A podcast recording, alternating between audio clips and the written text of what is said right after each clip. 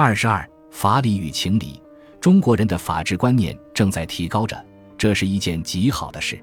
提高的标志之一就是官司多了。有次，一位法制报的记者问我，在法理与情理之间，你更看重法理还是情理？我说：设法严法，设情严情。他说：法理情理纠缠不清呢。我想了想，向他举了三个例子：一，报载三名小学生。凑了十元钱，甲五元，乙三元，丙二元，合买了五张彩券。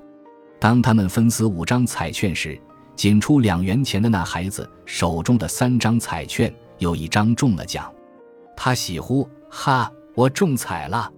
于是跑回家去。于是家长也跟着兴奋。奖品是一套组合音响、一台冰箱、一台洗衣机。出了五元钱的孩子和出了三元钱的孩子。心中非常失落，回家与各自父母细说一遍。父母听后都觉与情理不通，于是相约了去到那个仅出两元钱的孩子家，对其家长提出分配的要求。那家长不情愿，于是闹到法庭上。一审判决，谁中了彩，东西归谁，不支持另外两位家长的分配要求。他们不服，上诉。二审判决。既然当时是凑钱合买，足以认定共同仲裁，以法律的名义支持分配要求，并强制执行分配。三个孩子的关系原本是很友好的，三家的关系也曾很亲密。经两次上法庭，孩子们反目了，大人们相恶了，此一俗例，不可笑也。法理固然权威，固然公正。但总该也给情理留存点现实空间吧？不就是独自获得一样东西与三人各得一样东西的区别吗？不就是三千多元的事吗？三千多元，真的比三个孩子之间的友好与三个家庭的亲密关系重要的多吗？我认为此事之不通情理，体现在孩子丙的家长身上。主动一点，请了另两个孩子的家长来，相互商量着分配。图个共同的喜庆是多么好的事呢！从此孩子大人的关系岂不更加相近相亲了吗？哈，我中彩了！此话差矣。三人合买的彩券，只不过有你撕的一张中彩了，那是我们中彩了呀！我与我们一字之差，情理顿丧。究竟什么原因在利益面前，使我们的孩子变得心中只有我？而全没了我们的概念呢？究竟什么原因在利益面前，使我们的家长们也变得和自私的孩子一个样，全没了半点情理原则了呢？以法理的名义裁决违背情理的事情，证明着这样的一种现象：人心中已快彻底丧失了情理原则。在这种情况下，法理再权威、再公正，人的法治观念再强，人在现实中的生存质量却显然的下降着。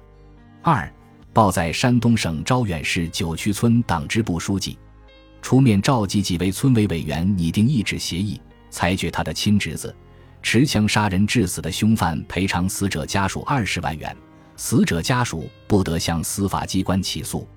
协议由内村党支部书记、镇党委委员、市人大常委亲笔拟定，在几位村委委员的软硬兼施之下，强迫死者家属接受。